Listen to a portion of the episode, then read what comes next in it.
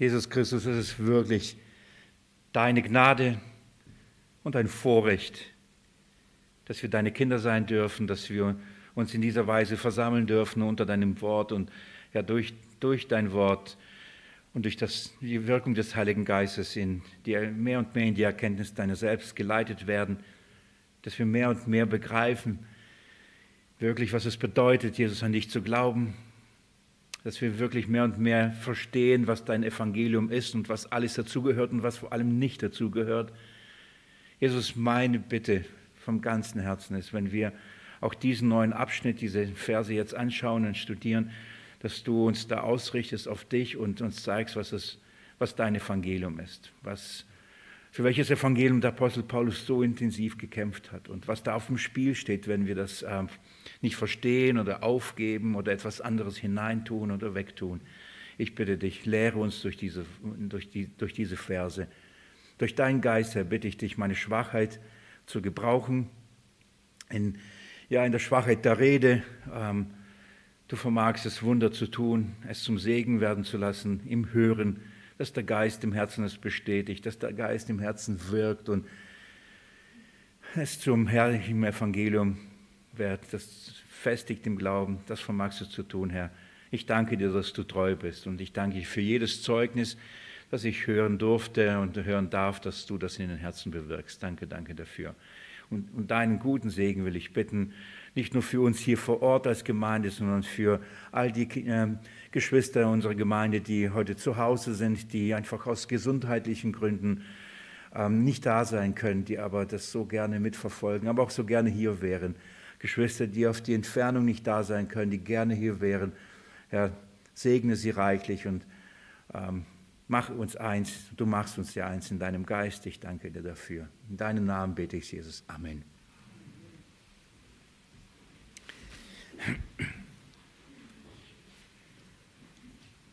Wie ich vorhin gesagt habe, beginnen wir einen neuen Abschnitt, die zehn Verse. Wir haben mittlerweile drei Abschnitte im Galaterbrief schon studiert ähm, das ist eine kurze Erinnerung. In den erst, der erste Abschnitt, da ging es darum, dass da äh, ging es um den ähm, Apostel des Evangeliums, alle Abschnitte und in, in das, der ganze Galaterbrief. Es geht um das Evangelium von Jesus Christus und dass wir dieses Evangelium von Jesus Christus wirklich tief verstehen in seiner Klarheit, in der Abgrenzung zu den Evangelien, die eben keine sind. Äh, kein, es gibt ja nur ein Evangelium. Und so beginnt Paulus ja die erste fünf Verse, indem er sich als Apostel des Evangeliums erstmal vorstellt. Dann die Verse sechs bis zehn haben wir uns den Angriff auf das Evangelium angeschaut. Das ist auch der Grund, warum dieser Brief geschrieben worden ist. Und dann der dritte Abschnitt, und ähm, das ist die Quelle des Evangeliums. Das sind die Verse 11 bis 24. Und so ist der erste Kapitel dann abgeschlossen. Da ging es um die Quelle des Evangeliums. Woher hat Paulus äh, dieses Evangelium, äh, hat es ihm gegeben? Und wir haben geschaut und gesehen, dass er es weder von Menschen empfangen hat, noch von Menschen gelernt hat, sondern Jesus Christus hat es ihm offenbart. Und darum in dieser Festigkeit verkündigt er. Jetzt kommen wir zu Kapitel 2. Es ist jetzt kein Bruch. Jetzt kommt jetzt kein neues Thema in dem Sinne, dass wir jetzt komplett gedanklich woanders hingehen und uns etwas komplett anderes anschauen, sondern der Gedanke wird weitergeführt. Nachdem er gesagt hat, woher das Evangelium hat, kommt er jetzt zu der Bestätigung des Evangeliums, dass es ähm, Evangelium, das, es, äh, das er verkündigt unter den Nationen, dass es auch bestätigt worden ist. Von wem bestätigt? Warum bestätigt, auf was, was für eine Art bestätigt, das gucke ich mit euch jetzt gleich gemeinsam an. Aber das ist das Thema, die Bestätigung des Evangeliums von Jesus Christus. Bevor ich mit euch in die ersten Verse gleich hineingehe und ähm, wir uns da durcharbeiten, möchte ich kurz etwas an dieser Stelle sagen und euch ein bisschen, ich weiß nicht, ob vorwarnen, aber zumindest ausrichten. Ähm, vieles von dem, was wir im Galaterbrief behandeln und auch jetzt speziell auch in diesem Abschnitt, ähm, wenn es darum geht, dass wir verstehen, um was für ein Evangelium es geht im Gegensatz zum Gesetz, vieles von dem und auf die Bibelstellen, die ich verwenden werde, ähm, werde ich auch in welcher Intensität auch immer, aber auch in brauche ich auch, um das um die Predigten zum ersten Johannesbrief zu erklären. Und in der Vorbereitung saß ich da und, und habe mir gedacht, wie, welche von diesen Bibelstellen nehme ich für den Galaterbrief zum, zum Erklären und welche nehme ich für, den, für die Erklärung vom ersten Johannesbrief, ähm, weil, weil diese Stellen sowohl da und da notwendig sind äh, zu, äh, für die Argumentation. Und ich habe wirklich gerungen, dachte ich, vielleicht nehme ich diese Stelle für da, aber die für da. Und ich saß da und hatte keinen Frieden und darüber, warum. Weil ähm, ich alle Geschwister erreichen möchte und möchte, dass alle das hören. Das ist für mich wirklich eine Last auf dem Herzen, dass über diese Dinge absolute Klarheit ist und wir sehr, sehr fest ausgerichtet sind. Ähm, aber es ist so, wenn ich jetzt hineinschaue, sitzen hier weit weniger als sonntags im Gottesdienst sitzen. Und wenn ich das nur in der Bibelstunden äh, lehren würde, dann würde ich viele, die sonntags da sind, nicht erreichen. Ich weiß nicht, wie viel von denen, die heute nicht da sind, sonntags äh, ähm, da sind, die die Bibelstunden nachhören, kann ich nicht beurteilen. Von daher ähm, habe ich mir gesagt, egal, ich sage es halt zweimal. einmal im Kontext vom Galaterbrief, einmal aber im Kontext vom Johannesbrief. Ähm, es, es, wird natürlich nicht eins zu eins sein, aber nur weil, wenn bestimmte Bibelstellen und Verse, äh, wenn, ich, wenn ihr sonntags sie dann hört, dass ich auf die Bezug nehme, dann schaltet nicht gleich ab und sagt, das hat er doch da behandelt. Ihr versteht, warum ich es mache. Ich möchte, dass wirklich alle das hören, dass wir alle in der gleichen Gesinnung oder in der gleichen Ausrichtung über diese Dinge Bescheid wissen. Von daher eine kleine äh, Warnung ist das nicht, aber eine kleine Erklärung zumindest, warum ich äh, bestimmte Stellen einfach wiederhole. Gucken wir uns diesen Abschnitt an. Ich habe versucht, wieder den etwas aufzuteilen, zu gliedern, gedanklich einen roten Faden, da euch aufzuzeigen, wie, der Gedank, wie, wie Paulus diese Bestätigung des Evangeliums uns hier nahe bringt. Und ähm, ich möchte zuerst mit euch den Zeitpunkt anschauen. Da ist das Vers 1. Da geht es darum, um den, um den Zeitpunkt äh, seines Besuches in Jerusalem und somit die Bestätigung des Evangeliums in Jerusalem. Ähm, dann gucken wir in Vers 2 uns den Anlass des Besuchs in Jerusalem und somit dann der Bestätigung. Und dann kommen wir, äh, das ist dann Vers 2 und dann kommt Vers 3 bis 6. Dann haben wir die Bestätigung, eigentlich geht es da drei, äh, ab Vers 3 geht es bis Vers 10, aber das kann man auch in zwei Teilen unterteilen. Hier ist die eigentliche Bestätigung. Ähm, die Paulus in Jerusalem bekommt, dieses Evangeliums. Und zwar zuerst ähm, macht er deutlich, was, was, was ihm, als er dort war, nicht auferlegt worden ist. Also was da nicht geschah, als er nach Jerusalem ging und das Evangelium zu bestätigen, dass er verkündigt, was, was wurde nicht gemacht. Er, er sagt zuerst, was wurde nicht gemacht und dann sagt er später, aber was wurde stattdessen gemacht. Und in diesem, was nicht getan wurde und was getan wurde, ähm, wird deutlich, inwieweit Paulus das Evangelium, das er gepredigt hat, in Jerusalem bestätigt bekommen hat. War das ein bisschen kompliziert?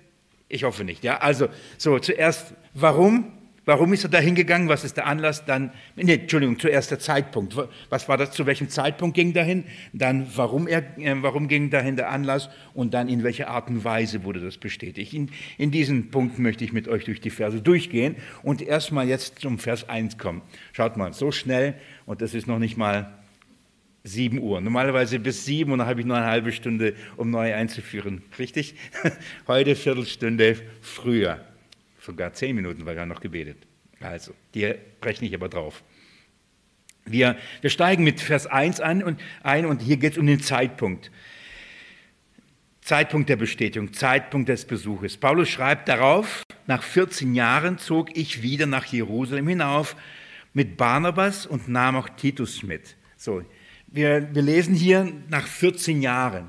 Nach 14 Jahren zog er hinauf wir merken, der Gedankengang bricht hier nicht ab. Zwar liegen zwischen den Versen, ähm, die wir vorher studiert haben, und dem, was er schreibt, 14 Jahre dazwischen.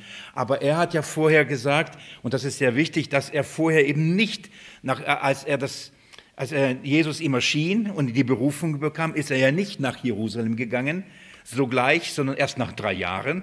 Und dann hat er nur ganz kurz dort verweilt. Das hat er erklärt und hat nur Petrus getroffen und dann noch kurz den äh, Jakobus und das war's.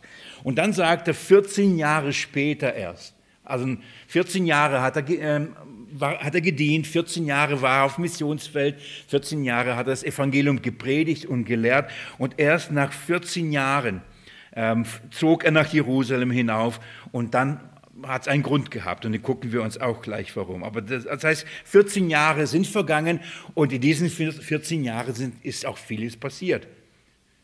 Was da alles passiert ist, da können wir natürlich unter anderem die Apostelgeschichte studieren. Da haben wir einen guten Einblick, was in diesen 14 Jahren passiert ist. In der Apostelgeschichte ist weit mehr. Wir haben einen Zeitraum von ungefähr 35 Jahren in der Apostelgeschichte. Aber das heißt, so ungefähr die Hälfte der Apostelgeschichte können wir in diese Zeit hineinlegen, von der hier redet, von den 14 Jahren.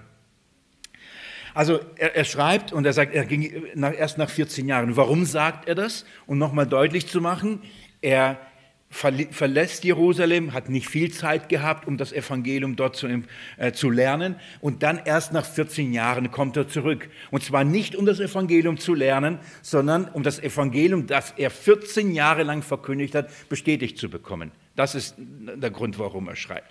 Man, es ist wichtig, das zu verstehen, dass Paulus ähm, er bekam das Evangelium von Jesus, predigte, da, predigte, predigte das Evangelium und nun geht er nach, nach Jerusalem, um bestätigt zu bekommen, dass das, was dass, dass das Evangelium, das er predigte und für die Heiden predigte, kein anderes Evangelium war, das die Petrus, Johannes, Jakobus, die Jerusalemer Gemeinde den Juden gepredigt hat. Das ist wichtig, das ist, es ist ein Evangelium. Es ist das gleiche Evangelium. Das ist nicht ein Evangelium für die Juden und ein Evangelium für die Heiden. Ich bin immer wieder, teilweise habe ich diese Dinge schon so weit hinter mir gelassen, aber bin immer wieder erschrocken und ähm, ja fast entsetzt, wenn ich höre und mit Geschwistern rede, die mir dann erzählen, welche Kämpfe sie zu, kämpfen mit, mit, mit ihren Eltern, mit ihren Verwandten, mit ihren Freunden, mit ihren Gemeindegeschwistern, die davon überzeugt sind, dass Gott für Israel einen anderen Heilsplan hat wie für die Gemeinde. Dass Gott ähm, mit dem Volk Israel einen anderen Heilsweg geht mit, mit der Gemeinde. Das heißt, dass in der Bibel ähm, und vor allem das Evangelium des Neuen Testaments oder der ganzen Bibel gibt es zwei, zwei Heilspläne Gottes, wie er Menschen rettet. Und zwar gibt es einen Heilsplan für ein Volk, das ist Israel, und einen Heilsweg für die Völker. Und das ist dann bestehend aus der Gemeinde. Das ist, was die Gemeinde beschreibt. Das, das ist das als, als ob es zwei Evangeliums gibt. Sag mal Evangelien. Ja, also Evangelien im Sinne nicht von den Evangelien hier geschrieben haben, sondern das heißt, es gibt ein Evangelium für die äh, eine Nation, Israel, und dann noch gibt es verschiedene, also ein, ein Evangelium für die Nationen. Weil es sind dann zwei verschiedene Evangelien, wenn, wenn die einen auf einem Weg gerettet werden und die, ein, die einen dann auf einem anderen Weg. Wenn die einen zu diesem Zeitpunkt gerettet werden und die anderen zu einem anderen Zeitpunkt gerettet werden. Wenn ich, ich, wenn ich darüber nachdenke, wirklich, das bewegt mich tief und ich, und ich denke, sind die Geschwister sich dessen wirklich bewusst, was sie da behaupten? Sind, ist, ist es ihnen wirklich bewusst, welche Konsequenzen das in Bezug des Evangeliums, der Verkündigung, des Glaubens, es, ist keine Ansicht von die Dispensionalisten und die Arminialisten und die Prä- und, und Post und was auch immer. Es geht nicht um einen theologischen Standpunkt, hier geht es um das Evangelium, ob es ein Evangelium gibt oder ob es zwei Evangelien gibt. Gibt es ein Evangelium für die Juden und ein Evangelium für die Heiden? Und Paulus kämpft dafür und sagt, es gibt nur ein. Es gibt nur ein Evangelium. Warum? Weil genau das behauptet wird und unter anderem eben wir den Hintergrund haben, dass äh, das Evangelium angegriffen worden war und eben es zu einem anderen Evangelium gemacht worden ist. Und dieser Abschnitt ist wirklich wichtig und wirklich herrlich auch anzuschauen, wie, wie das uns gezeigt wird. Es gibt wirklich nur ein Evangelium, und zwar sowohl für die Juden und wie auch für die Heiden. Es gibt nicht zwei Heilswege. Es gibt nicht zwei Gnadenbünde. Es gibt nicht zwei Heilswahrheiten ähm, und Zeitpunkte und, und, und. Es ist nur eins. Und das ist wichtig, denn wenn, es gibt nämlich, wenn es nur ein Evangelium gibt, aber verschiedene Wege, dann sind wir weit weg von der Wahrheit. Und die Konsequenz ist gravierend. Paulus ja sagt, er sei verflucht. Das heißt, er steht unter dem Gericht Gottes. Ähm, das wird ja der Galaterbrief Stück für Stück mehr und mehr entfalten. Aber das ist mal das Erste, was äh, wir im Hinterkopf haben müssen. Paulus sagt, Nach 40 Jahren ging ich hin, um mich mit den Aposteln abzustimmen oder bestätigt zu bekommen, haben wir ein, ein gemeinsames Evangelium, ja oder nein? Das heißt, wenn es nur ein gemeinsames Evangelium gibt, dann gibt es auch ein, nur eine gemeinsame Anwendung davon, ein gemeinsamer Umgang damit, gemeinsame Konsequenzen, wie man das lebt, wie man das anwendet, was gilt, was nicht gilt. Es gibt dann nicht, okay, da, dem gilt das oder dem gilt das nicht. Durch diese Arbeit und vor allem durch die Kreuzlichtarbeit und die, und die Online-Arbeit äh, merke ich, wie die Geschwister sich melden und genau diese Fragen und diese äh, mir Dinge schreiben und, und, und sich auch dafür bedanken, dass das, was früher bei ihnen immer als Fragezeichen im Kopf waren und nie richtig zusammengepasst hat, jetzt so Stück für Stück wieder Sinn macht. Und zwar, was gilt dann uns und was gilt nicht? Dass man die Bibel dann sagt, okay, das gilt Israel, das gilt der Gemeinde, das gilt Israel, das gilt der Gemeinde und das kann, können wir für uns nicht in Anspruch nehmen, aber das können wir für einen.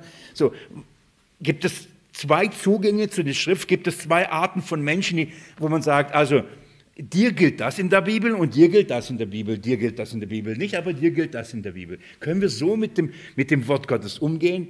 Und das, ist, das sei ferne. Es ist ein Evangelium von Jesus Christus von, von Anfang bis zum Ende. Und Paulus geht nach Jerusalem und sagt, Apostel, ihr Angesehenen, gell, wir haben nur ein Evangelium. Und das ist, was er hier macht. Er möchte den Galatern zeigen und sagt, die in Jerusalem, die haben es mir bestätigt, es gibt nur eins. Und dieser Abschnitt macht es auf eine herrliche Art und Weise, macht das deutlich, wie das geschehen ist. Also der Zeitpunkt 14 Jahre später.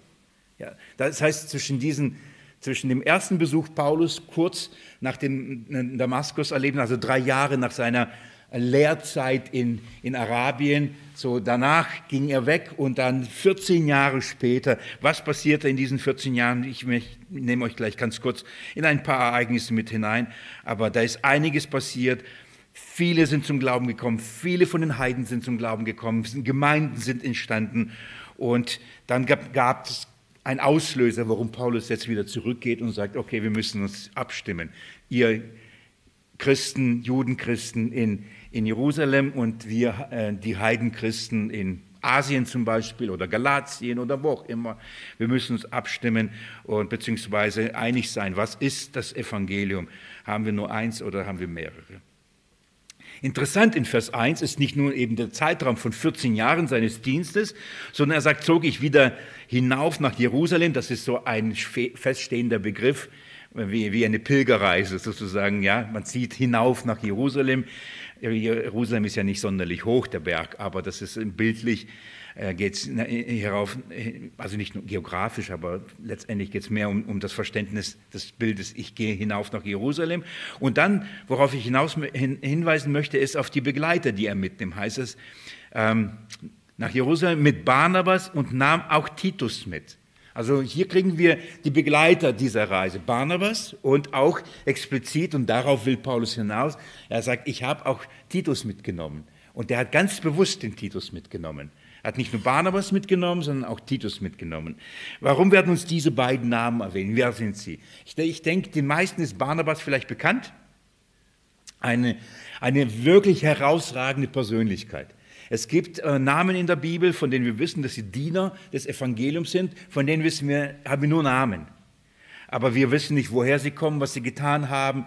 Die, die, die kriegen eine positive Erwähnung, zum, zum Beispiel bei Paulus ähm, in seinen Danksagungen. Äh, aber wir wissen jetzt nicht genau, was, wie. Und, aber Barnabas nimmt eine besondere Rolle an und, und ich finde es richtig toll. Also ein wirklich ähm, bemerkenswerter Mann. Warum? Weil Jesus ihn so als Werkzeug gebraucht hat und ähm, weil er wusste, Paulus würde nicht das tun, was er, was er tun sollte, wenn, ihm, wenn er ihm nicht Barnabas schicken würde. Also Barnabas ist ein Werkzeug Jesu gewesen, um Paulus immer zur richtigen Zeit an den richtigen Ort zu bringen und ihn für den Dienst vorzubereiten und auch den Dienst zu ermöglichen. Das ist erstaunlich, dass Barnabas in vielen Reisen, und ich zeige euch gleich eins, dabei ist und dann wirklich ein aktiver Missionar ist, aber mehr die Fördererrolle hat oder mehr die Unterstützerrolle hat, mehr derjenige ist, der das Feld vorbereitet, damit Paulus seinen Dienst tun kann, seine Berufung nachgehen. Eine wichtige Funktion und von solchen soll es mehr geben. Ja? Das ist wunderbar. Ich, ich, ich zeige euch, ich erinnere euch an ein paar Punkte, ganz kurz zu, wir wollen nicht so arg beim Barnabas bleiben, aber ich denke, es ist gut, wenn wir ein paar Stellen über ihn anschauen und dann auch sehen, warum ihn Paulus konkret nach Jerusalem mitgenommen hat. Die erste Stelle ist Apostelgeschichte 4. Wir hatten an diesem Wochenende eine Einführung in die Apostelgeschichte, aber es war nur eine Einführung, wir kamen im Prinzip nicht weit, vier schon gar nicht. Apostelgeschichte 4, ab Vers, ich schaue schnell, ab Vers 32 lesen wir etwas über Barnabas und die, die, äh, Entstehung der Gemeinde. Und, und hier werden wir zum ersten Mal auf diesen Mann hingewiesen oder wir lernen etwas äh, intensiver über ihn kennen.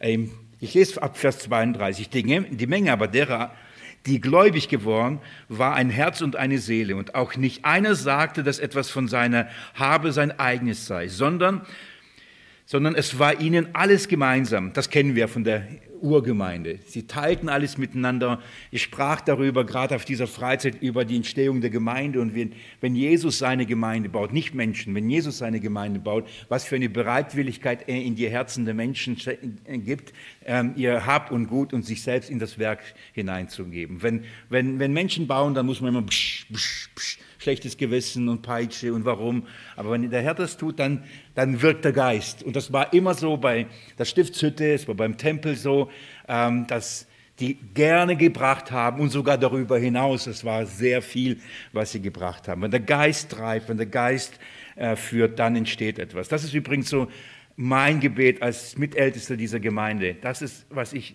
wovon ich überzeugt bin. Wenn der Geist uns nicht führt, wenn der Geist uns nicht antreibt, dann arbeiten wir nicht nur umsonst, sondern wir werden, wir werden, wir werden diesen Dienst nicht tun können. Einigkeit, Freimütigkeit, Bereitwilligkeit, Freigebigkeit, all das ist ein Werk des Geistes unter uns. Und dafür bete ich inständig vom Herrn, dass er diesen Geist und, und, durch seinen Geist unter uns wirkt und dass wir den Geist nicht betrüben und wo wir ihn betrüben, dass wir die Dinge sofort ausräumen, damit er nicht betrübt wird. Weil dann müssen wir anfangen, auch als Älteste mit Peitsche euch anzutreiben. Und das, darauf habe ich keine Lust. So, so mache ich es auch ich persönlich, sobald ich merke, dass Freude, Kraft, Freimut, Freigebigkeit mir fehlt, ich sofort kontrolliere, wo betrübe ich den Geist.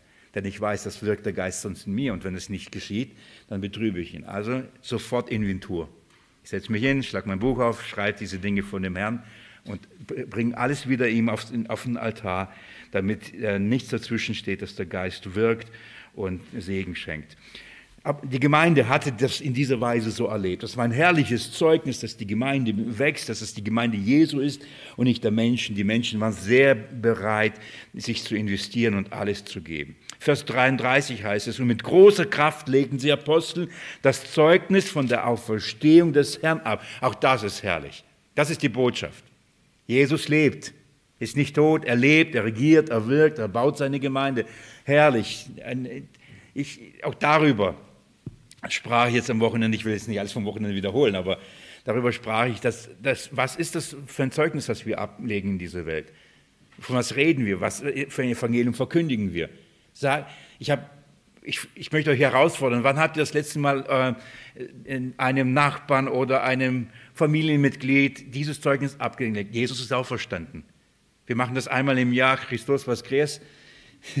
Jesus auferstanden, dann wahrhaftig auferstanden und dann wieder, bald ist ja Ostern, machen wir es wieder. Das ist das Zeugnis schlechthin. Das ist unsere Kraft, das ist unsere Überzeugung, warum, warum ähm, die Gemeinde gebaut wird, warum Dinge geschehen. Jesus ist auferstanden, er lebt, er handelt, er regiert, er, er tut, er lehrt, er macht. Warum? Er ist auferstanden, er ist nicht tot. Er ist ein lebendiger Gott, an den wir glauben. Dieses Zeugnis breitet sich aus an einen lebendigen, einen auferstandenen Herrn und dann heißt das, und große Gnade war auf, allen, auf ihnen allen, so herrlich. Denn es war auch keiner bedürftig unter ihnen, denn so viele ähm, Besitz von Äcker oder Häuser waren, ich muss kurz die Brille abziehen, nein, das ist wieder verschwommen. Ja, Mann, ich werde alt. denn so viele Besitzer von Ecken oder Häuser waren, verkauften sie und brachten den Preis äh, des Verkauften und legten sie nieder zu den Füßen der Apostel. Es war aber, äh, aber jedem zugeteilt, so wie eine Bedürftigkeit hatte. Also, die brachten alles, die Aposteln hatten die Verantwortung, es dementsprechend zu verteilen. Und jetzt kommen wir zu unserem Barnabas, Vers 36. Und erschreckt nicht oder verwundert euch nicht, Barnabas heißt Josef eigentlich. Ja? Da heißt Josef aber, der von den Aposteln Barnabas genannt wurde, was übersetzt ist. Und jetzt ähm, weichen die, und die Übersetzungen bisschen ab. Die einen man kann diesen Namen Barnabas übersetzen, Sohn des Trostes. Was natürlich nahe liegt, warum, was hat er gemacht? Schaut mal, ein Levit den, aus Zypern von Geburt, der ein Acker besaß, verkaufte ihn, brachte das Geld und legte es zu den Füßen der Apostel nieder. Also er hatte so ein Anliegen, den der Gemeinde zu helfen, hat sein Hab und Gut verkauft und hat das alles der Gemeinde gegeben. Das hat natürlich viele Neider auf die Tagesordnung geholt und viele wollten auch so ein Ansehen und auch so eine Ehre haben. Hananias und Sapphira äh, waren solche, die kommen dann nämlich nächsten Kapitel. Und sie wollten ihn nachahmen, wollten aber nicht diese Bereitwilligkeit haben, also wollten nicht alles geben, wollten die Ehre haben, ansehen, aber nicht das ganze Geld abgeben und der Geist hat sie absolut überführt. Aber äh, dieser Barnabas heißt eigentlich Josef. Er ist ein Jude. Das ist, warum ich das vorlese erstmal. Er ist ein Jude und zwar ist er ein Levit, das heißt aus dem Stamm Levi, ein, aus dem Priesterstamm kommt er. Also wirklich ein, ein, ein Jude aus dem Stamm Levi, aber er ist geboren beziehungsweise ja, doch gebürtig von Zypern. Zypern kennen wir? Ja, ich glaube, hier eine Insel, oder? Inselstadt, gell? Urlaub da schon gemacht? Wer war da schon mal im Urlaub? Echt nicht. Also, ah, da hinten gibt es ein, ja so, nächstes Urlaubsziel. Rentner, habt ihr, kann man ja hin. Nach Zypern, auf den Spuren von Barnabas. Das ist auch der Grund, warum die Zypern mit die erste Station von Paulus und Barnabas war. Als sie die erste Missionsreise gestartet haben von Antiochia, ging es direkt nach Zypern. Warum? Er sagt, ich kenne mich da aus. Ich kenne alle Synagogen, ich kenne alle Häuser, ich kenne die Familien und so begann das Evangelium. Das war praktisch, ja. Das war jetzt kein komplett neues Land. Barnabas kannte Zypern und deswegen war das mit die erste Missionsstation von den beiden, als sie gegangen sind. Aber wir wissen also, dieser, dieser Barnabas heißt eigentlich Josef. Wir wissen, dass er aber von den Aposteln den Namen diesen Barnabas bekommen hat. Und entweder man kann es übersetzen Sohn des Trostes oder andere Übersetzungen und meine, manche Gelehrten in der Sprachkunde und Hebräisch, Aramäisch, sie meinen, es ist besser, Sohn des Vaters zu übersetzen, diesen Namen. Ändert jetzt nicht an seiner Haltung, ändert nichts an seinem Dienst, ändert auch nichts an seiner Berufung. Ähm, ich, ich, persönlich, ich bin jetzt kein Experte groß in Hebräisch, aber ich, ich glaube, dass auch Sohn des Vaters eine bessere Übersetzung ist als Sohn des Trostes. Warum? Guck mal, Barnabas, ähm, Bar heißt eigentlich Sohn. Und du Simon Bar Jona. Und du, Simon, Sohn des Jona. Das ist, Bar ist, ja, äh, Bar, Bar Abbas, kennen wir? Barabbas, der, das ist Sohn des Vaters. Und das klingt sehr ähnlich. Barnabas. Das heißt, da ist auch in diesem Wort Abbas drin. Und da streiten sich die Gelehrten, ist es, aber das ist letztendlich, macht es und tut es nicht zur Sache. Ähm, es war ein edler Mann, und warum er so war, das werden wir gleich sehen, aber er war sehr bereit, der, Geist Gottes äh, drängte ihn, er gab alles und diente der Gemeinde in einer besonderen Art und Weise. Was, was für uns wichtig ist, Paulus nimmt also diesen, die, den Barnabas mit, nicht nur, weil er dann ein Gefährte wird, sondern er nahm ihn bewusst mit, weil er auch ein Jude war, beziehungsweise weil er von Anfang an mit ihm dabei war und nach der jüdischen ähm, Beweislage immer auf zwei oder drei Zeugen. Also als Paulus nach Jerusalem ging, nahm er Barnabas mit. Er wollte ja ihm zeigen, was das Evangelium, das er predigte, unter den Nationen bewirkte. Dass der Herr genauso unter ihnen wirkte und Menschen zum Glauben kamen. Und dann brach er nach Jerusalem, nämlich mit Barnabas. Und der sollte es bestätigen, sage ich. Tatsächlich ist es so. Warum hatte Barnabas mitgenommen? Warum war, weil Barnabas ein Gewicht in Jerusalem Gemeinde hat. Er hat ein Gewicht bei den Aposteln gehabt. Die Apostel kannten ihn, sie wussten, wer er war. Er hat sogar einen Namen von ihnen bekommen. Er war ein, ein zuverlässiger Zeuge. Warum? Schaut mal mit mir, wenn ihr Kapitel 9 aufschlagt, das neunte Kapitel in der Apostelgeschichte. Wir haben ja diese Bekehrungsgeschichte von Paulus, die haben wir auch schon gelesen. Und ich äh, möchte euch gern ab Vers 26 vorlesen. Heute werdet ihr gut beraten, das in eurer eigenen Bibel zu lesen, weil ich lese gerade nicht so gut heute, irgendwie verstolpere ich mich die ganze Zeit. Schaut mal, Vers 26 heißt es. Als, es aber, als er aber nach Jerusalem gekommen war, versuchte er, sich den Jüngern anzuschließen. Von wem ist hier die Rede? Von Paulus. Das ist der Zeitraum. Paulus ähm, äh, bekehrt sich drei Jahre in Arabien und dann hat, er, dann hat er ja gesagt, er ging darauf erst nach Jerusalem. Jetzt kommt er da an und niemand nimmt nicht auf. Wir wissen ja warum, oder? Sie haben alle Angst von ihm gehabt. Und das ist, das ist jetzt dieser Bericht. Sagt er, wollte sich den Jüngern anschließen und, die, und alle fürchteten sich vor ihm, dass sie nicht glaubten, dass er ein Jünger sei. Der arme Kerle. Ja, jetzt hat er von Jesus drei Jahre so viel offenbart bekommen, so viel gelernt und niemand nimmt ihn an. Die Gemeinde nimmt ihn nicht an. Alle schließen die Türen mit keinem Gemeinschaft. So, was macht er? Jetzt schaut mal, was passiert, Vers 27. Barnabas aber nahm ihn und brachte ihn zu den Aposteln und erzählte ihnen, wie er auf dem Weg den Herrn gesehen habe und dass der zu ihm geredet hat und wie er in Damaskus freimütig im Namen Jesu gesprochen habe. Wer hat sich also für Paulus stark gemacht? Wer hat ihn überhaupt in die Gemeinschaft der Gläubigen hineingeführt und den Aposteln vorgestellt und gesagt hat, wirklich, das ist ein Diener Jesu, das war Barnabas, der Sohn des Trostes oder Sohn des Vaters. Also das ist das Herz von Barnabas. Er, er sorgte dafür, also wenn ich sage er, dann wissen wir, wer ihn gebraucht hatte. Aber Barnabas war derjenige, der Paulus überhaupt in die Urgemeinde da überhaupt eingeführt hat und sich den Aposteln vorgestellt hat. Ich würde sogar so weit gehen, sich für ihn eingesetzt und verbürgt hat. Das ist der Barnabas weil er einen Stand bei den Aposteln hatte.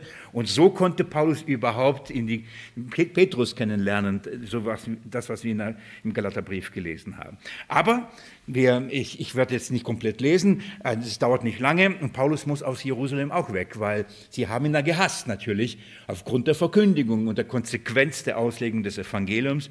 Und er wird weggebracht von den Jüngern, von Barnabas und wird nach Caesarea gebracht und dann muss Paulus wieder nach Tarsus in seine Heimat.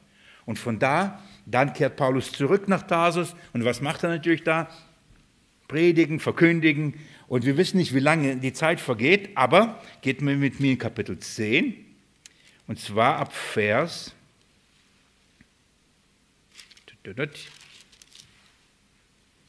Nicht 10, ich glaube, das ist nicht 10. Das ist ähm, 11.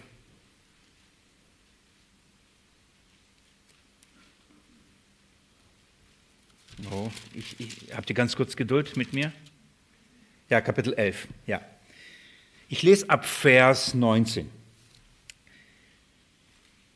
Die nun zerstreut waren durch die Bedrängnis, der wegen Stephanus erstanden war, zogen hindurch bis nach Phönizien und Zypern und Antiochia und redeten zu niemandem das Wort als allein zu den Juden. Wir sehen, dass die, als die Gemeinde in Jerusalem zerstreut war, ähm, unter der Verfolgung, sie, sie breitete sich aus, aber in ihrem Denken war noch was ganz stark. Das Evangelium geht zu den Juden. Und wenn die anderen etwas davon haben wollten, dann müssen sie Proselyten werden. Also und sie reden zu den Juden. Aber jetzt lesen wir weiter, Vers 21. Nee, Vers 20. Es waren aber unter ihnen einige Männer von Zypern und Kyrene, die sich, die, die, die sich nach Antiochia, die nach Antiochia kamen auch zu den Griechen redeten, indem sie das Evangelium von, von dem Herrn Jesus Christus verkündigen. Also gibt es jemanden aus Zypern, der das getan hat und dann später nach Antiochia kommt. Und das ist sehr, sehr naheliegend, wer das ist. Das ist der Barnabas. Und dann passiert Folgendes, Vers 21. Und des Herrn Hand war mit ihnen. Und eine große Zahl, der, ähm, die gläubig wurden, bekehrten sich zum Herrn.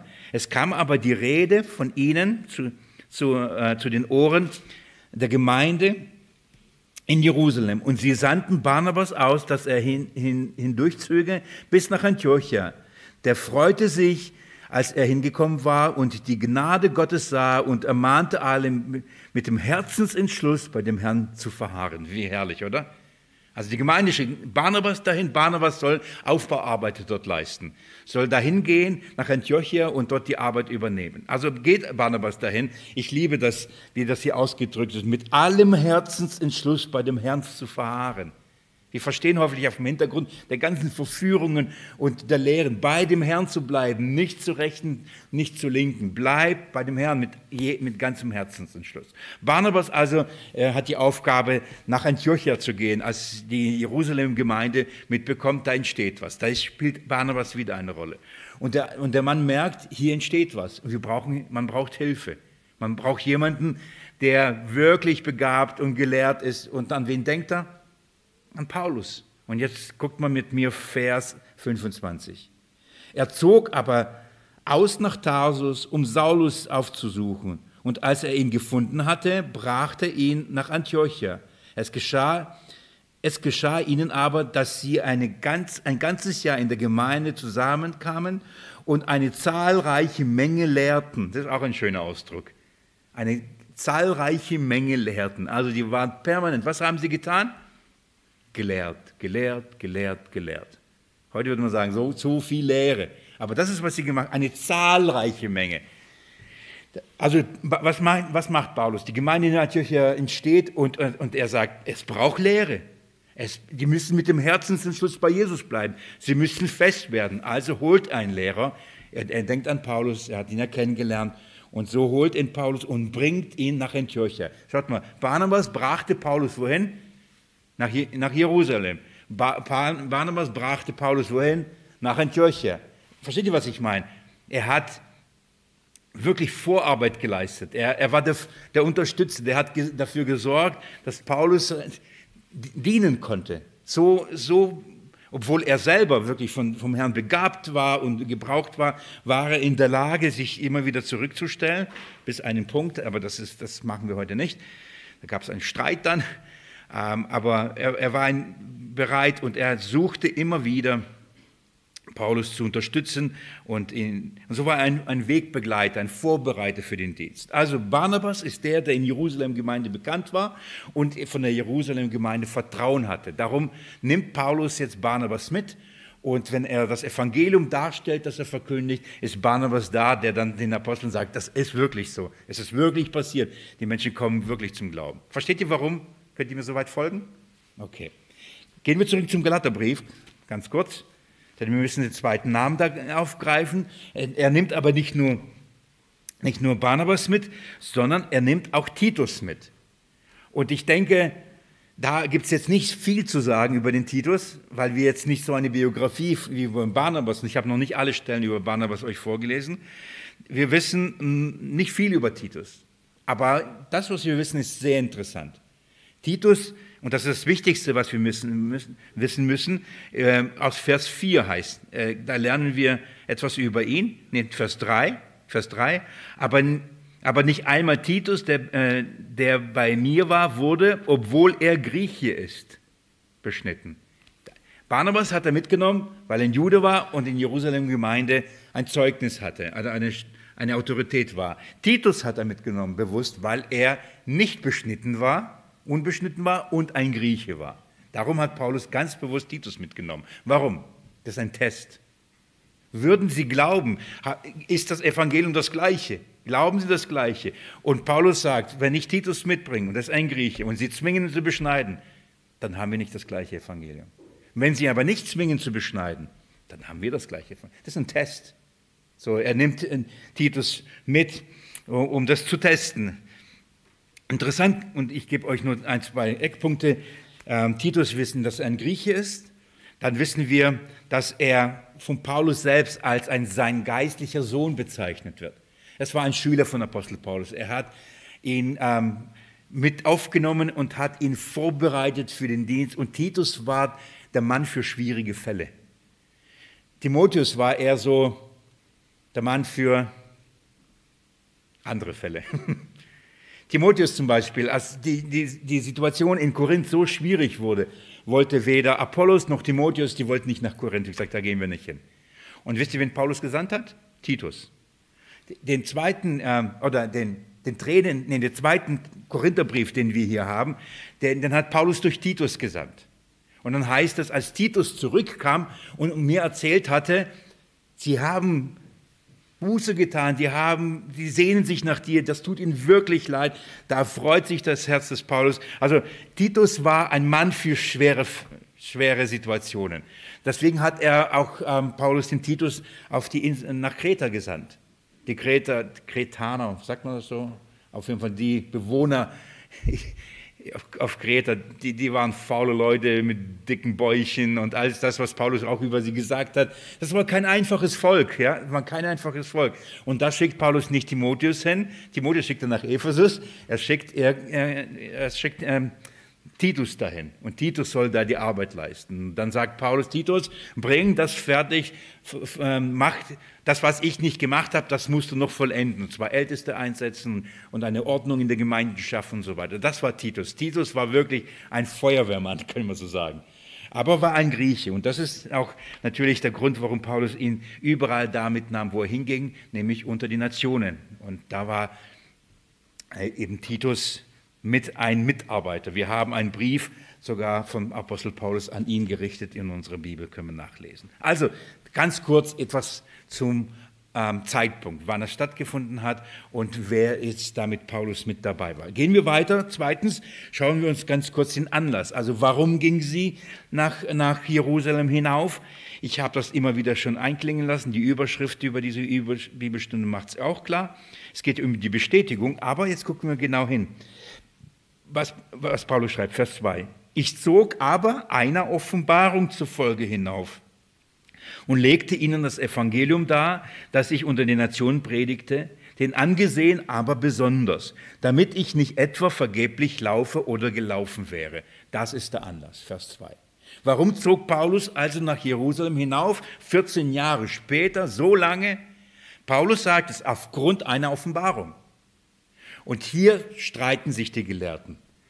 Welche Offenbarung? Und dann, das hängt auch mit dem Zeitpunkt zusammen. Wann, wann war das? Zu welchem Anlass? Ähm, es gibt im Wesentlichen werden zwei, ich hoffe, das ist jetzt heute nicht so arg Bibelschulstyle, ähm, aber es gibt im Wesentlichen werden zwei, zwei Dis Alternativen diskutiert, wann das war und aufgrund von welcher Offenbarung das wohl stattgefunden hat. Diskutiert wird im, im Wesentlichen, ist es das, was wir in Apostelgeschichte 15 haben, das Apostelkonzil. Also das, was Paulus hier berichtet, ist das, das Ereignis, als dann in Antiochia diese Spannung aufkam bezüglich eben des Gesetzes und der Beschneidung und so weiter. Dann ging doch Paulus und Barnabas nach Jerusalem und zu der Gemeinde und da wurde besprochen, so wie, was gilt den Heiden oder was gilt denn nicht? Die Frage, so, das wurde behandelt. Das, ist, das steht, in erste, äh, steht in der Apostelgeschichte 15. Und dann sagen nicht wenige, ja genau das ist das Ereignis, von dem hier auch die Rede ist. Und darum geht es. Andere sagen, nein, nein, da ging ja Paulus aufgrund der, der Frage der Beschneidung, aber hier heißt es ja aufgrund einer Offenbarung zufolge. Und da nehmen sie Bezug auf Apostelgeschichte Kapitel, das ist Kapitel 11, wo, äh, wo es eine Offenbarung kam durch den Propheten Agabus. Und da hieß es, dass äh, eine Hungersnot aufkam. Vielleicht schlagt mit mir das kurz mal auf, das lese ich euch mal kurz vor. Apostelgeschichte 11, ab Vers 27.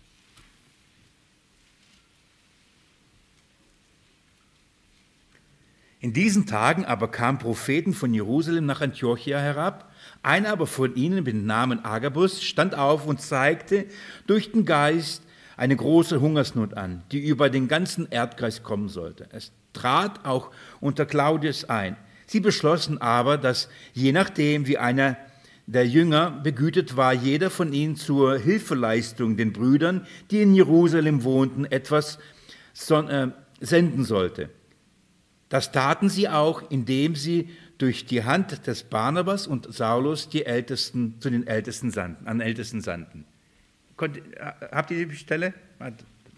Das heißt, hier auf, äh, hat der Prophet Agabus diese Hungersnot vorausgesagt und dann wurde durch Barnabas und Paulus ab, die Gesandtschaft nach Jerusalem und dann wurde diese Gabe gebracht. Und manche sagen, nein, das ist hier, Paulus sagt ja, aufgrund einer Offenbarung bin ich gekommen. Warum, Wo ist der Unterschied? Das haben wir Apostelgeschichte 11 und äh, äh, Apostelkonzil ist Apostelgeschichte 15. Das heißt dazwischen, die Frage ist, wie, wie, oft hat Paulus äh, Jerusalem besucht und bei welcher Gelegenheit ähm, hat er das Evangelium dargelegt? Hat er das Evangelium dargelegt, als er hier die Spende gebracht hatte oder hat er erst das Evangelium dargelegt, als er dann aus Antiochia wegen der Beschneidungsfrage kam? Das wird diskutiert. Ich sage das euch nur, warum? Weil ich das nicht für das Entscheidende halte, um dieses, diesen Abschnitt zu verstehen. Ich halte beides für möglich, dass die Abschnitt, dass beides sein kann. Die, die Spannung aber möchte ich kurz zeigen, welche Konsequenzen es hat, wenn man sich für eine Variante entscheidet. Wenn es hier Apostel, äh, wenn es hier der, die Hungersnot ist, von, von, der hier die Rede ist, dann ähm, ist interessant, dass Paulus aber das Ganze im Kontext von der Beschneidung hier erzählt. Das heißt, wenn er sagt, aufgrund von einer Offenbarung, ähm, hier ist ja nicht gesagt, dass es die Offenbarung von, von einem Prophet war, es kann ja auch sein, er war ja ein Apostel, dass Jesus ihm erschien und sagt, gehen nach Jerusalem und erklären ihm das Evangelium. Das, Paulus sagt hier nicht die Offenbarung der Hungersnot, er sagt, geh hin und erkläre ihm das Evangelium. Also Paulus als Apostel, er hat ja gesagt, das Evangelium äh, hat er durch Offenbarung bekommen. Und ähm, Jesus sagt, ich werde ihm noch vieles zeigen, was er tun sollte. Und so beruft sich Paulus und sagt, mein Auftrag, nach Jerusalem zu gehen, war von wem? Durch Offenbarung. Das ist offensichtlich von wem? Natürlich von Jesus Christus. Manche sagen dann aber Vers 10, wenn, wenn das jetzt wegen, wegen der Spenden war, warum, warum sagen die Apostel in Vers 10, nur sollten wir den Armen gedenken, was zu tun ich mich auch befleißigt habe. Also wenn sie die Spenden gerade gebracht haben, warum sagen die Apostel, aber bitte gedenkt der, äh, der Armen, ja? haben sie doch gerade getan, wenn das diese Geschichte wäre. Nur als Beispiel. Oder sie würden halt sagen, Bitte macht es noch einmal, vergesst es nicht. Danke dafür, aber bitte behaltet das und vergesst das nicht. Könnt ihr auch sein. Die andere Frage, die sich stellt, schaut mal ab Kapitel 2, ab Vers 11, sehen wir, dass Barnabas und Paul, äh, Petrus sich zu, ähm, in Galaterbrief, Kapitel 2, ab Vers 11, sich hinreißen dazu, sich von den äh, Heiden zu distanzieren. Diesen Abschnitt werden wir uns anschauen.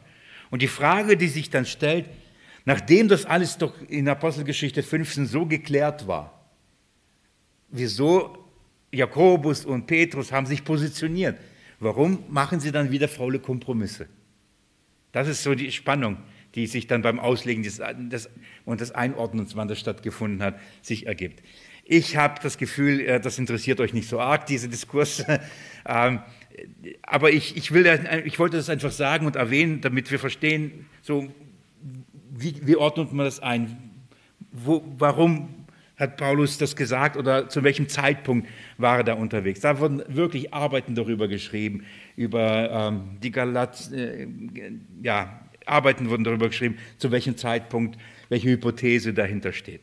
Aber ich, ich habe das mir alles nochmal angeschaut, durchgelesen, durchgedacht und ich denke, für uns letztendlich ähm, ist es nicht entscheidend, um diesen Abschnitt zu verstehen, zu welchem Zeitpunkt, ob das Apostelkonzil war oder nicht, weil beides be behandelt die gleichen Themen, beides ringt um die gleiche Wahrheit. Von daher, ob selbst wenn es nur zwei, wenn es sogar zwei Ereignisse waren, äh, die sich mit diesem Thema beschäftigen. Ob das das Gleiche ist, spielt keine Rolle.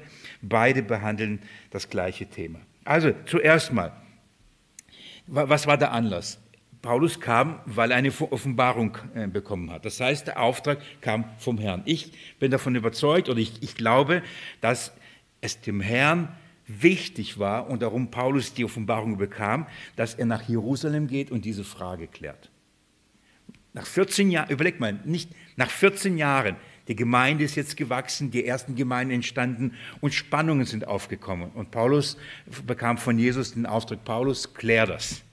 Geh nach Jerusalem, klärt das und zeigt, zeigt, ob das ein Evangelium und eine Einheit ist. Dann sagt er aber weiter, und er, er sagt, warum er dahin ging, und zwar infolge einer Offenbarung, und legte ihnen das Evangelium vor, äh, und legte ihnen das Evangelium vor, das er unter den Nationen predigte. So, er sagt uns, warum er hingegangen ist. Er ist durch Offenbarung dahin gegangen, um was zu tun? Um ihnen das Evangelium vorzulegen. Was bedeutet das? hier er legt hin und sagt, schaut, das ist das Evangelium, das ich predige, und zwar unter den Nationen.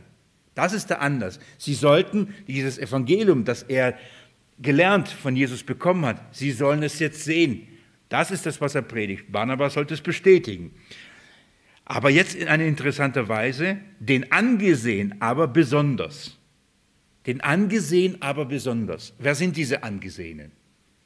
Die lernen wir in den Vers 9 kennen.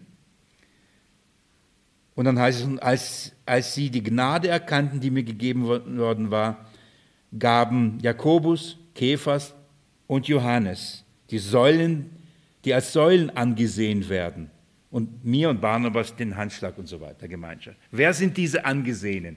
Von, von wem sprach er? Wem hat es besonders dargelegt? Er hat Jakobus, Petrus und Johannes. Warum? Sie waren die Säulen der Gemeinde. Interessanterweise wird Jakobus an erster Stelle gesetzt. Gell? Da war er nicht mal ein Apostel. Er war ein Ältester. Und zwar der Älteste Jerusalem-Gemeinde. Petrus und, und Barnabas haben sogar so viel Ehrfurcht vor ihm ge gehabt, dass sie dann Angst gehabt haben, dass sie, aber, aber dazu kommen wir noch, noch, noch ab, ab Vers 11. Aber wer, wer sind diese angesehen? Das sind diese, die Ältesten und das sind die Apostel der Gemeinde, vor allem diese drei Säulen. Und Paulus war es wichtig, besonders ihnen zu zeigen und zu sagen, schaut, das ist, was ich predige, das ist das Evangelium. Wir, verstehen wir, warum das so wichtig war? Weil immer wieder Nachrichten nach Jerusalem kamen, auch zu, Paul, äh, zu Petrus, auch zu Jakobus und zu Johannes. Und es hieß, Paulus verkündigt ein anderes Evangelium. Paulus sagt, wir dürfen uns, wir, wir, das Beschneiden ist, ist, ist falsch. Paulus sagt, dass wir sollen das Gesetz nicht mehr halten. All diese Nachrichten, Paulus ist gegen Mose, gegen das Gesetz und so weiter. Die, er war verrufen, überall. Paulus war wegen des, der Verkündigung, der konsequenten Verkündigung des Evangeliums überall gehasst und überall verkündigt. Und das, diese Nachricht drang natürlich immer nach Jerusalem. Und er ging also nach Jerusalem hin und sagte, schaut, das ist das Evangelium. Haben wir das gleiche Evangelium? Petrus, Jakobus, Johannes. Glauben wir an das gleiche? Also er predigte es nicht nur allen dort, legte es nicht nur der Gemeinde vor, sondern ganz besonders wird darauf hingewiesen, den Ältesten. Warum? Weil sie die Autorität haben. Das ist das, was wir haben. Und die Zeit ist schon wieder rum. Ich habe aber ein paar Minuten, euch in den nächsten Punkt hineinzuführen. Also wir haben wir haben den, den Zeitpunkt angeschaut, wir haben uns den, den Anlass äh, uns angeschaut. Er ging hin, vor allem den Ältesten das Evangelium hinzulegen. Und dann kommt ein interessanter Hinweis, sagt er, und damit ich nicht etwa vergeblich laufe oder gelaufen wäre. Was meint er damit? 14 Jahre hat er Gemeinden gegründet, 14 Jahre das Evangelium verkündigt. Und jetzt stellt sich die Frage, ist das, was da gebaut worden ist, ist das das gleiche Fundament?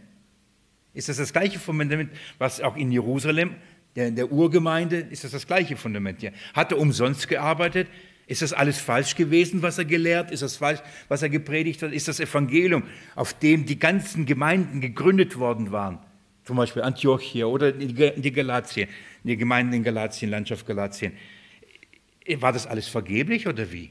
Und das sagt, damit es eben nicht vergeblich ist, damit es klar ist, dass es Darum bin ich hingegangen, damit meine Arbeit eben nicht vergeblich ist, sondern dass die Arbeit besteht. Und jetzt macht er etwas sehr Interessantes. Jetzt zeigt er, was dann in Jerusalem passiert und auf welche Art und Weise diese Angesehenen dieses Evangelium bestätigt haben. Und er sagt erstmal, was sie nicht getan haben. Paulus hat ja mit Absicht Titus mitgebracht, um einen Test zu machen. Lest mir mit mir Vers 3. Aber nicht einmal Titus, der bei mir war, wurde, obwohl er ein Grieche ist, gezwungen, sich beschneiden zu lassen. Und zwar wegen der heimlich eingedrungenen falschen Brüder, die sich eingeschlichen hatten, um unsere Freiheit, die wir in Christus Jesus haben, zu belauern, damit wir äh, damit sie uns in Knechtschaft brächten. Also was haben sie zuerst nicht getan? Das Erste, er hat gesagt, wir wurden nicht gezwungen. Nicht gezwungen, was zu tun, nicht gezwungen, beschneiden zu lassen. Aber das war das ist ja das ganze Problem ähm, in den Gemeinden in Galatien. Die, die falschen Brüder kamen und sagten, ihr müsst euch beschneiden lassen, ihr müsst euch beschneiden lassen.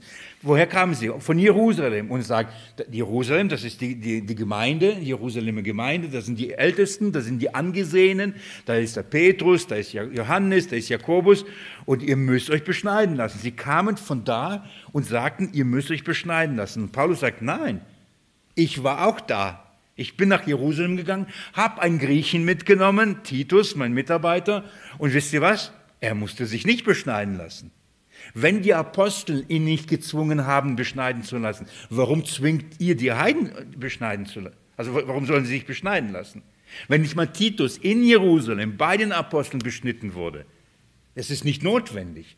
Also sagte, was, was, was, nicht, was die Apostel und die, äh, die Ältesten und die Angesehenen nicht getan haben. Sie haben nicht gezwungen. Sie haben nicht gezwungen. Was heute aber, ich habe euch ein paar Beispiele vorgelesen, was aber genau das geschieht. Es wird gezwungen, das musst du tun, sonst eben verlierst du ein Heil, hast keinen Anteil. Kein Zwang. Beschneidung, kein Zwang. Kann man sich beschneiden lassen. Wer möchte, kann es tun. Wenn jemand das tut, um gerettet zu werden, da sei ferne. Wenn jemand das tut, aus welchem Grund auch immer. Und, und es gibt ein, zwei Gründe, warum. Ich zeige euch in der nächsten Bibelstunde, dass Paulus Timotheus beschnitten hat. Und dann denkt man, hä? Titus nicht, der arme Timotheus aber doch. Warum wurde Timotheus beschnitten, aber, Paul, äh, aber Titus nicht beschnitten? Warum hat Paulus da einen Unterschied gemacht? Es gibt Gründe, warum man das machen könnte und sollte. Und das hat Paulus auch getan. Aber Titus musste nicht beschnitten werden. Warum? Um ein klares Zeichen. Er wurde nicht gezwungen, das, äh, das zu tun. Versteht ihr, warum die, die Argumentation ist, was Paulus den Galatern deutlich macht? Beschneidung ist von den Aposteln. Paulus lehrte keine Beschneidung. Und er sagt, wir sind mit der Urgemeinde mit, mit, auf dem gleichen Stand, keine Beschneidung. Er sagt, warum? Aber das permanent ein Problem war. Und er sagt, und zwar wegen der heimlich eingedrungenen falschen Brüder. Und dann wiederholte, die sich eingeschlichen hatten, um unsere Freiheit, die wir in Christus Jesus haben, zu belauern. Warum war das überhaupt ein Thema? Warum die ganze Diskussion um das Gesetz? Warum die ganze Diskussion um das Halten der Gebote? Warum die ganze Diskussion über die Beschneidung? Und Paulus sagt, der, der ganze Tumult, der Grund, warum wir, wir darüber hier reden, Warum? Es sind falsch, falsche Brüder. Er nennt sie bewusst falsche Brüder. Warum? Sie sind keine Brüder. Aber sie werden als Brüder angesehen. Die werden sogar als Brüder bezeichnet oder bezeichnen sich als Brüder. Er sagt, es sind falsche Brüder. Und warum werden sie aber als Brüder angesprochen? Weil er sagt, weil sie sich heimlich eingeschlichen haben. Sie haben sich heimlich eingeschlichen. Sie sind nicht reingekommen und haben gesagt, also alles falsch. Ich, ich, ich werde das fast der Irrlehrer nicht nochmal hier aufmachen, keine Angst. Da habe ich euch lange da, da bemüht um dies. Ich will einfach euch nochmal daran erinnern, was, was, was der Hintergrund ist. Und Paulus redet von heimlich, er redet von eingeschlichen. Das ist etwas, was, was nicht offensichtlich, was nicht sofort klar, das ist immer wieder wie, was ich gefragt werde, wie kann es sein, das sind doch auch Brüder. Wie kann es sein, die sagen doch auch, sie glauben an Jesus. Und wie kann es sein, dass sie dann das so sehen und du so siehst? Sie fordern, das Gesetz zu halten und du sagst nicht. Das sind doch alles Brüder. Wer hat dann recht? So, es gibt zwei Möglichkeiten. Bin ich ein heimlich eingeschlichener Bruder. Hat man mir auch schon mal gesagt, auch hier. Oder, oder Sie sind es.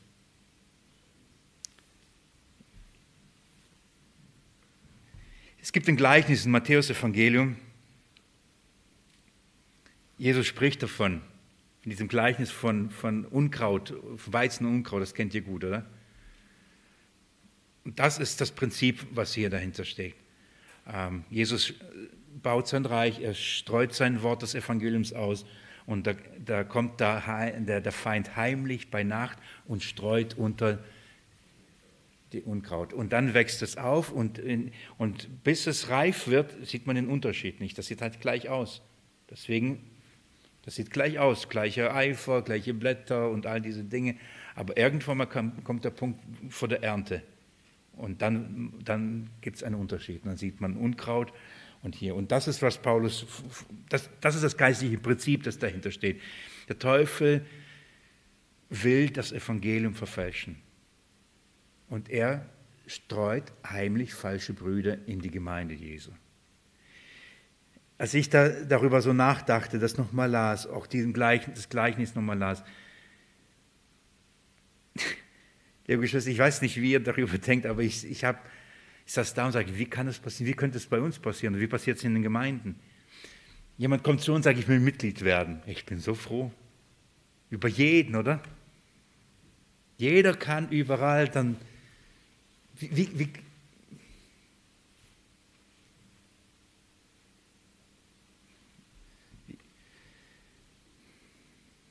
wie schnell, wie schnell kann man in der Gemeinde Fuß fassen, einen Dienst bekommen, Einfluss haben und dann passiert das. Es ist heimlich und dann wie Sauerteig oder es ist heimlich keine gute Art. Aber das, löst das aus, was in, eben in Antiochia ausgelöst hat und was in jeder Gemeinde ausgelöst hat. Sie haben die Freiheit belauert. Und das, damit schließe ich die heutige Bibelstunde. Schaut mal, was sie getan haben. Und zwar wegen der heimlich eingedrungenen falschen Brüder, die sich eingeschlichen, haben, um was? Um unsere Freiheit, die wir in Christus Jesus haben, zu belauern. Was haben sie gemacht? Sie, sie haben belauert, die haben das haben studiert und genau geguckt, wie man das Evangelium von Jesus Christus lebt, die Freiheit. Um was zu tun, um wieder uns in die Knechtschaft zu bringen. Sie haben ganz genau geschaut, analysiert und, und dann haben sie gesagt, ja, so kann man das nicht sagen. Aber nein, nein, nein, nein, nein, nein, man kann nicht sagen, wir sind frei vom Gesetz.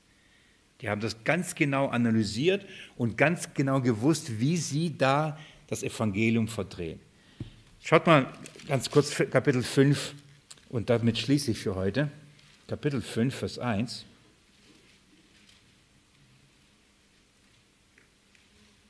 Schaut mal, was Paulus da schreibt. Wir werden diesen Abschnitt natürlich genauer anschauen. Aber hier heißt es, für die Freiheit hat Christus uns frei gemacht. Diese Freiheit belauern die. Sie hassen diese Freiheit. Sie wollen diese Freiheit. Freiheit in Christus. Wir sind frei. Müssen wir uns beschneiden lassen. Müssen wir das Gesetz halten. Wir sind frei.